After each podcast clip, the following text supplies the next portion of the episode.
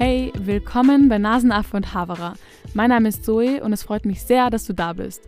Ich würde sagen, wir starten jetzt gleich los mit der neuen Folge und ich wünsche dir ganz viel Spaß beim Hören.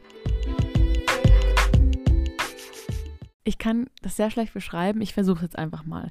Ich weiß nicht, ob du das kennst, aber ich habe manchmal so Momente, wo mich so eine Erkenntnis, die eigentlich total banal ist, so richtig hittet. Oder eine Erkenntnis, die so nicht nicht wirklich was ist. Also zum Beispiel, erst gestern hatte ich so voll die Erkenntnis, dass unser Körper einfach mega das Wunder ist. Also so, dass so wie unser Körper ist, einfach von Natur aus so crazy ist, was der alles kann. Das ist ein perfekt ausgeklügeltes System. Wir haben Organe, wir haben Zellen, wir haben ein Immunsystem und alle haben ihre eigene Aufgabe, aber arbeiten total miteinander zusammen. Und es gibt total viele Dinge, die wir noch nicht wissen über unseren Körper. Also ich meine, allein das Gehirn ist mega das Rätsel, aber auch allgemein, wie unser Körper funktioniert, was miteinander zusammenhängt. Also zum Beispiel, dass ja auch der, da, welchen Einfluss eigentlich der Darm auf uns hat und das, das Gehirn und der Magen und so zusammenarbeiten und welche Signale was sendet und so. Das ist, finde ich, mega spannend und auch irgendwie voll crazy, dass das einfach so sich entwickelt hat. Und ich, ich mag diese Momente irgendwie total, wenn man so ist, so, wow, das ist mega crazy, wenn man einfach so gewisse Dinge, die man normalerweise für granted nimmt oder die man eigentlich nicht hinterfragt, einen so plötzlich so hittet, crazy. Auch einfach, dass man so existiert und dass so viele Menschen vor uns existiert haben. Und zum Beispiel, das Meer hat schon so viele Menschen in sich gehabt. Und es, also keine Ahnung, solche Gedanken halt. Ich hoffe, ich konnte jetzt irgendwie erklären, was ich meine.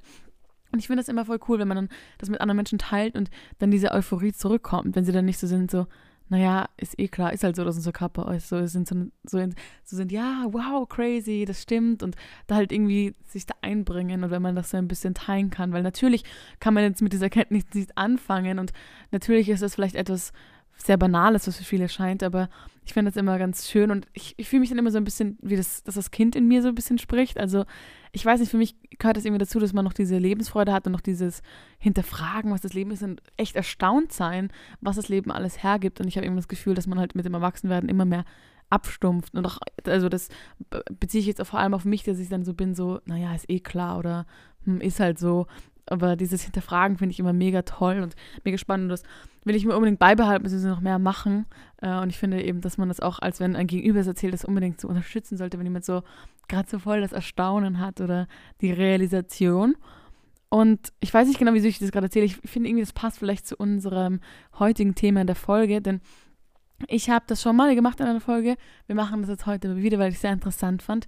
Ich habe heute mir ein paar Fragen vorbereitet, die man sich so immer manchmal, also die kommen einfach so auf. Da fragt man sich so, hm, warum ist das eigentlich so? Aber irgendwie google ich das dann nie oder schaue da nie nach oder so, sondern habe eben diese offenen Fragen. Und da habe ich jetzt ein paar davon gesammelt. Also es ist wirklich quer durch ähm, an Fragen über, keine Ahnung, äh, Grammatik, äh, Physik, es ist alles dabei. Ich habe auch ein paar Fragen von euch, äh, die mir auf Instagram gegeben habt. Und ich würde sagen, wir starten einfach mal los und ich hoffe, dir gefällt das. Also Grammatik und Physik sind nicht immer die besten Beispiele für die Themen, die hier heute sind. Aber ich weiß nicht, oder das Ganze, ich bin so schlecht in Beispiele geben. Also auch zum Beispiel, wenn ich nach dem Podcast gefragt werde und dann von dem erzähle und dann werde ich so gefragt, ah cool, welche Themen behandelst du dann? Dann fällt mir immer nichts ein und dann gebe ich immer so total komische Beispiele und irgendwie nichts Repräsentatives. Ich bin da immer sehr schlecht darin, spontan Beispiele zu geben, wie man auch gut gerade gemerkt hat. Aber es fällt mir auch ein bisschen schwer, die Fragen jetzt irgendwie so in Kategorien oder äh, in Themen einzuordnen, weil das eben ganz bunt durchmixt ist. Äh, ich habe einfach mir ein paar Dinge aufgeschrieben, die mir eben so eingefallen sind. Und ich hoffe, ich kann vielleicht auch eine Frage von dir beantworten, beziehungsweise vielleicht lernst du ja auch was Neues dazu. Meine allererste Frage ist, wie sagt man eigentlich Interesse richtig?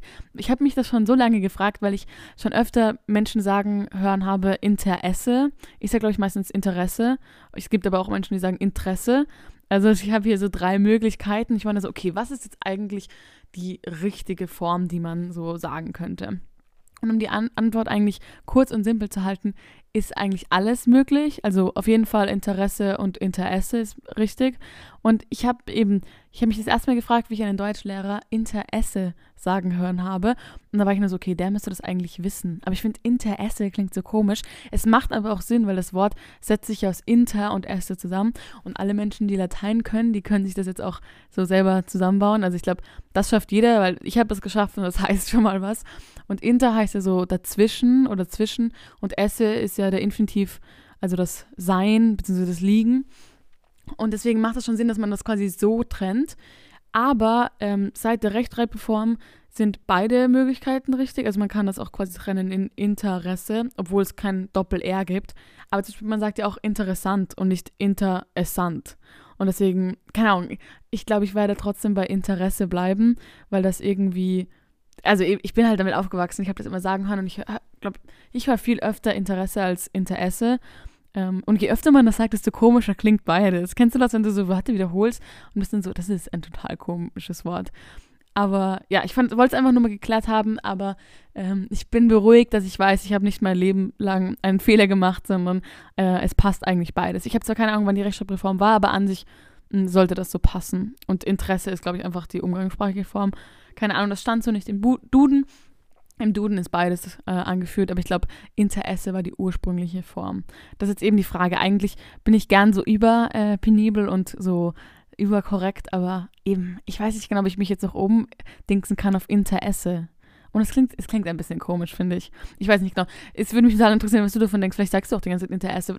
Vielleicht bin ich da einfach nur. Kennst du das, wenn du darauf achtest? Also, man, es fällt einem jemandem was auf, also mir fällt manchmal was auf und dann kommt mir so vor, als mir das die ganze Zeit begegnet, weil das halt eben so selektive Wahrnehmung, weil dann richtet man halt vielleicht seinen Fokus darauf. Ich habe jetzt gerade total meinen Punkt verloren, fällt mir ein. Ich weiß auch nicht genau, warum ich gerade über Paare geredet habe.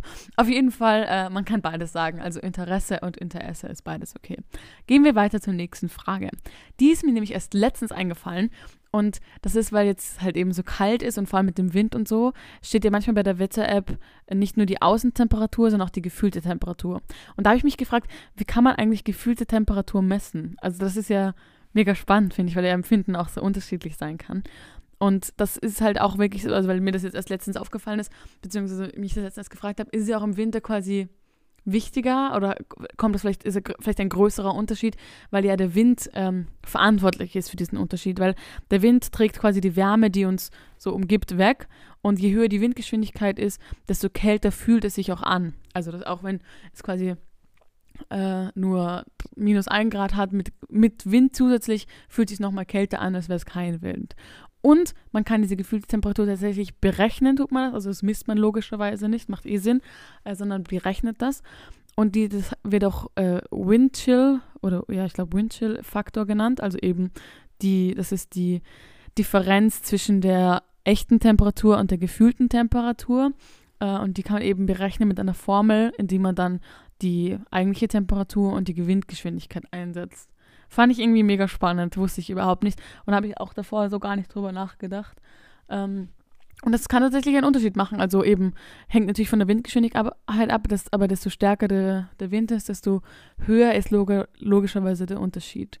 Und passend zu der Frage kommen wir eigentlich zur nächsten. Das ist nämlich eine Frage, die ich auf Instagram bekommen habe. Und die wollte ich hier auch nochmal kurz ähm, besprechen. Das passt nämlich gut zur Kälte. Ähm, die Frage ist, warum zittert man eigentlich? Und ich beziehe mich da jetzt eben, wie gesagt, auf die Kälte, weil es natürlich auch Krankheiten gibt, wo man zittert, aber das hat dann natürlich andere Ursachen, also zum Beispiel äh, irgendwelche Nervenkrankheiten oder Muskelstörungen oder so. Aber das ist dann natürlich individuell von der Krankheit abhängig. Und deswegen beziehe ich mich jetzt auf die Kälte. Und ähm, wir brauchen die Wärme logischerweise und wenn es kalt ist, benötigen wir die umso mehr und deswegen ziehen sich bei uns die Muskeln zusammen und durch dieses Zusammenziehen der Muskeln entsteht Bewegung und durch Bewegung entsteht Wärme und dadurch wird uns wieder wärmer. Das ist aber irgendwie total lustig, dass auch zum Beispiel unsere Zähne klappern, wenn wir äh, wenn uns ganz kalt ist. Ich finde das irgendwie ähm, total lustig, dass das sich so auswirkt. Keine Ahnung. Und auch, dass die Lippen blau werden und so. Irgendwie voll crazy. Und ich musste da mal an die Frage denken, kennst du dieses, war, ey, anscheinend war das dieses Jahr ein Trend, das ist mir total an mir vorbeigegangen, aber dieses Zitter nicht, warum zitterst du? Zitter nicht.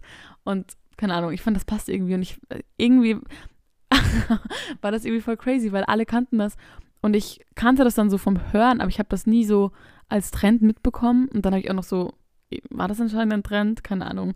Äh, ist mir jetzt eingefallen. Ich schweife auch jetzt schon diese Folge die ganze Zeit ab. Ich, übrigens, das wollte ich eigentlich am Anfang sagen, das ist jetzt eben wieder eine Folge, die ich alleine mache. Aber ganz, ganz bald kommen Leute. Ich verspreche es euch.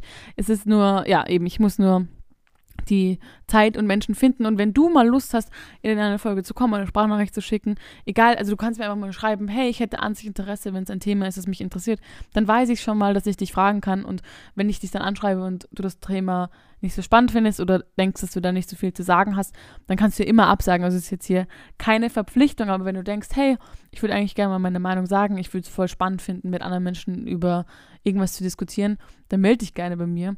Äh, ich freue mich über jeden, der zu mir in den Podcast kommen mag. Und dann haben wir vielleicht auch die Möglichkeit, noch mehr quasi Diskussionen zu führen und noch mehr andere Leute hier mit einfließen zu lassen, weil das finde ich sehr, sehr cool.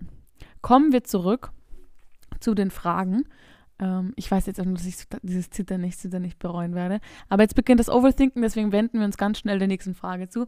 Und die ist, wie werden eigentlich Internetkabel im Meer verlegt? Das war auch eine Frage von Instagram und das fand ich eine mega spannende Frage, weil das habe ich mich auch schon mal gefragt.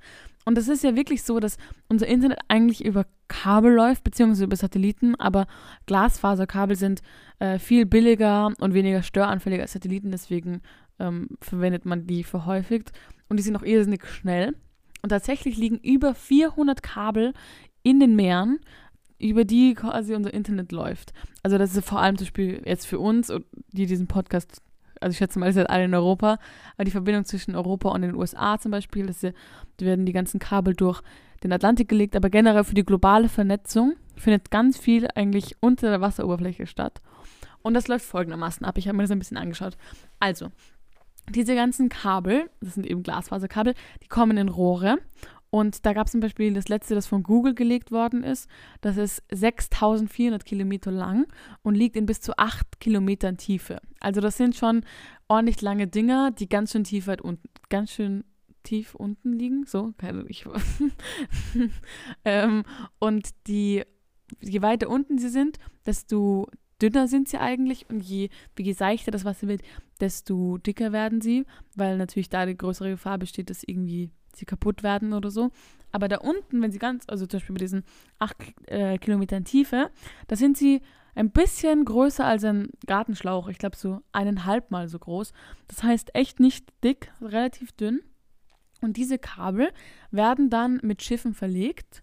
Also bei die, also ganz normal einfach an den äh, reingelegt ins Wasser und bei den eben nicht ganz so tiefen Stellen kommen die dann in so eine Rille und werden dann so reingelegt bzw. begraben. Ich meine, begraben klingt jetzt ein bisschen komisch, aber ich glaube, ich weiß, was du meinst.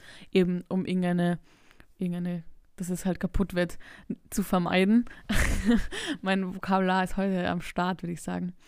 Aber was halt schon so ist, dass es trotzdem zu Störungen oder Beschädigungen kommen kann. Also einerseits eben durch äh, Umfl Einflüsse der Natur, also zum Beispiel durch Erdbeben oder Stör Strömungen oder es ist schon passiert, dass Haie reingebissen haben oder es eben Fischernetze, die zerstört haben. Und das Ding ist, wenn die dann kaputt werden, diese Kabel, dann müssen die über Wasser repariert werden. Das heißt, man muss die dann ähm, rausholen und dann reparieren. Aber ich fand das irgendwie total spannend, dass, dass das so übers Meer verläuft. Und auch wenn man so schwimmen geht, liegen eigentlich überall Kabel und bei den ganzen bei ganzen äh, Fischen und so liegen überall Kabel. Crazy. Aber so läuft das. Das ist, das ist tatsächlich ähm, sehr schnell und es geht ja auch wahnsinnig schnell, unser Internet. Das ist irgendwie total crazy. Gehen wir weiter zur nächsten Frage. Die hat auch ein bisschen was mit Technik zu tun. Das ist nämlich, die Frage ist nämlich, wie funktionieren eigentlich Kopfhörer? Und da schauen wir jetzt einerseits uns Kabelkopfhörer an, da habe ich nicht ein bisschen mehr, und dann noch ganz kurz Bluetooth-Kopfhörer und da habe ich einen kleinen Fun-Fact über Bluetooth, den ich so nicht wusste. Also, wie läuft das bei Kabelkopfhörern? Das ist wie bei anderen Lautsprechern eigentlich auch, geht es da eigentlich um Schallum äh, Schallumwandlung.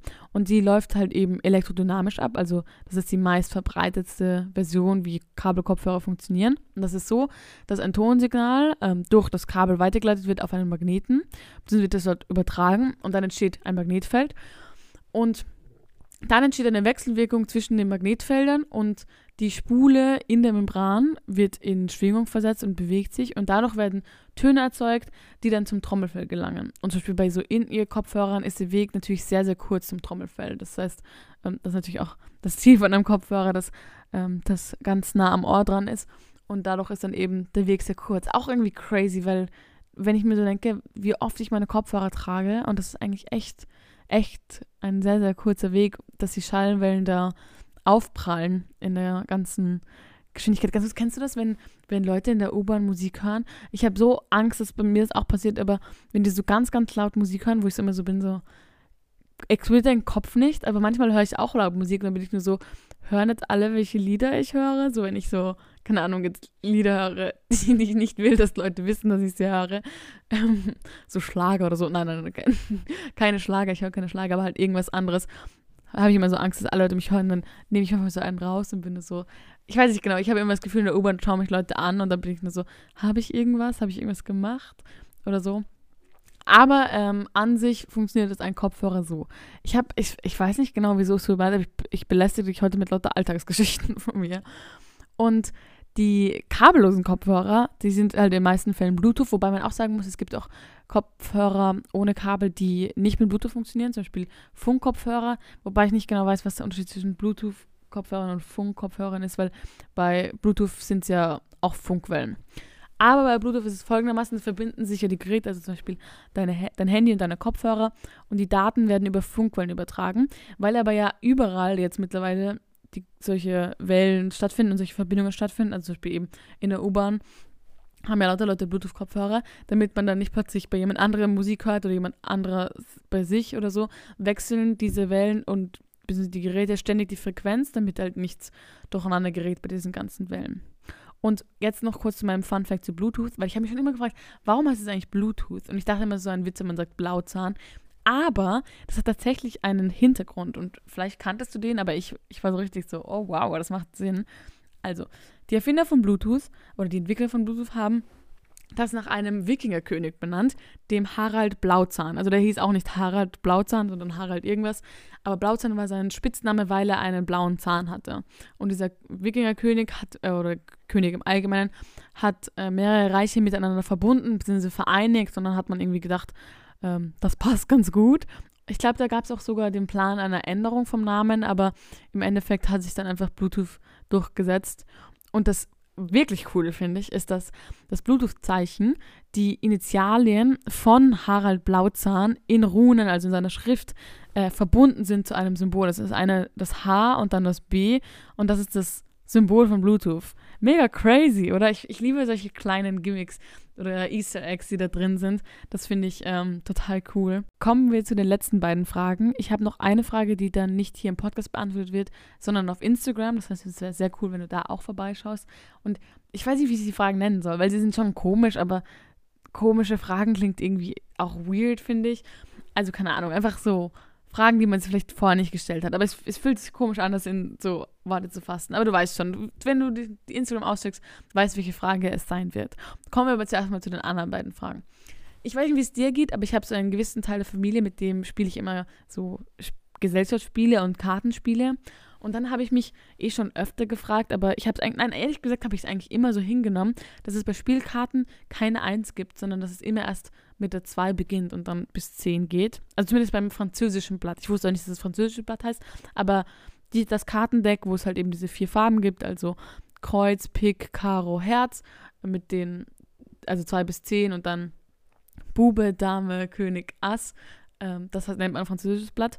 Und die, das beginnt ja, wie gesagt, ab der 2. Und dann habe ich mich gefragt, warum gibt es eigentlich keine 1? Weil es ist ja zum Beispiel so, bei der Zahl 13, die fällt ja oft weg, also zum Beispiel in, Hotelräumen oder in, in Liften oder so. Aber die 1, warum sollte die wegfallen? Ich habe mich irgendwie gefragt, ob es einen Grund gibt. Aber anscheinend gab es mal eine Eins, aber die hat sich dann langsam zum Ass entwickelt. Weil das Ass wird manchmal in manchen Spielen, die mit dem Kartendeck gespielt werden, als Eins gesehen. Also ich glaube zum Beispiel im Poker zählt es als Eins, ich bin mir jetzt nicht ganz sicher. Und manchmal eben, oder in den meisten Spielen, die ich kenne, als höchste Karte. Warum man nicht einfach das Ass quasi als höchste Karte nehmen kann und noch eine Eins dazu genommen hat, weiß ich nicht. Es hat sich anscheinend irgendwie entwickelt. Ich weiß nicht genau, wie es zu dieser Entwicklung kam. Aber an sich ist das Ass die Eins, so an sich beginnt bei Eins. Ich meine, dann macht es eh Sinn, aber dann, ich finde halt, ich finde, Ass hat so das Gefühl von etwas einer hohen Karte. Ich kann sie mir nicht als Eins vorstellen. Wobei, das ist ja nur ein Symbol drauf, weil normalerweise eben bei allen anderen Karten ist ja, zum Beispiel bei der zwei Herzkarte sind dann zwei Herzen drauf. Und bei der ein, also Ass-Herzkarte ist ja nur ein Ass drauf. Das heißt, an sich wird es vielleicht sogar Sinn machen. Keine Ahnung. Ich fand es auf jeden Fall spannend und auch voll crazy, dass ich es einfach all die Jahre so hingenommen habe. Und ich habe mich, es wirklich nie hinterfragt, warum es keine Eins gibt. Ähm, jetzt weiß ich es zumindest. Bei der letzten Frage habe ich es, glaube ich, auch urlang nicht hinterfragt, beziehungsweise habe ich einfach nicht damit auseinandergesetzt und deswegen dachte ich mir, nutzen wir die Zeit heute in dieser Folge und beschäftigen uns damit. Es geht um Internet-Cookies und ich habe mich gefragt, was sind die eigentlich und warum heißen die überhaupt so, was können die? Ich versuche das jetzt irgendwie zu erklären, das ist ein bisschen technisch und ich kenne mich jetzt auch nicht wirklich aus, aber das, was ich so herausgefunden habe bei einer Recherche, erzähle ich jetzt einfach und versuche so gut wie möglich einen Überblick zu geben. Also allgemein sind Cookies eine Textdatei, die unterschiedlichste Informationen enthalten können. Es hängt einfach davon ab, welche Funktion sie hat, dann hat sie halt die gewisse Information drin enthalten. Grob gesagt sind, ist die Aufgabe von Cookies, die Internetseite für die NutzerInnen funktionieren zu lassen. Also einfach das NutzerInnenerlebnis zu verbessern, zu optimieren und das äh, Bewegen auf der Webseite zu erleichtern. Also das ist zum Beispiel, es gibt Cookies, die speichern deine Passwörter beziehungsweise erkennen dich als Nutzerin wieder, wenn du auf eine Seite zurückkommst. Das heißt, es gibt eigentlich zwei Arten von Cookies. Das ist eine eben die Identifizierung von der Nutzerin, dem Nutzer. Und die andere Funktion, die manche Cookies haben, ist, die Daten zu versammeln und zu verarbeiten. Das heißt, dass man ähm, Daten sammelt über die NutzerInnen, welche Seite aufgerufen wird, wie lange und so, und dass man dadurch dann Informationen sammeln kann und dann zum Beispiel persönliche Werbung schalten kann oder so. Das heißt, man kann ein bisschen unterscheiden in nette Cookies und nicht so nette Cookies. Also zweiteres natürlich nicht so cool, wenn die dann lauter Daten sammeln und die das dann quasi dafür verwenden, Werbung zu schalten oder so. Allerdings muss man aber auch sagen, dass diese Cookies eine bestimmte Lebensdauer haben und man kann sie eben löschen.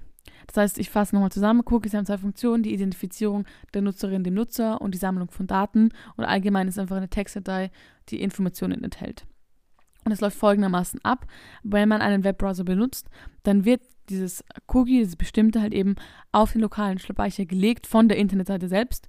Das muss aber eben erlaubt werden von der Nutzerin oder dem Nutzer. Das heißt, da wird man eh entweder gefragt oder es ist Voreinstellung und man kann ja dann auch immer sagen, nur essentielle Cookies oder ich bin, ich bin okay damit, dass alle Cookies erlaubt werden. Ich habe ich hab ein Problem mit dem Wort Cookie, merke ich gerade. Ich weiß nicht, ist auch irgendwie ein komisches Wort, oder?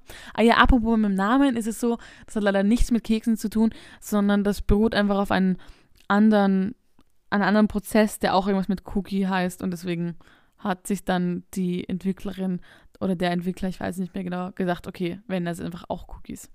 Also eben, das wird dann auf diese Internetseite gelegtes Cookie und wenn man als Nutzerin oder als Nutzer wieder auf die Seite zurückkommt, dann wird man eben, wird die, das Cookie zurückgeschickt an die Website und es wird so gemeldet, hey, die Nutzerin kennen wir, das ist die, die und die Person.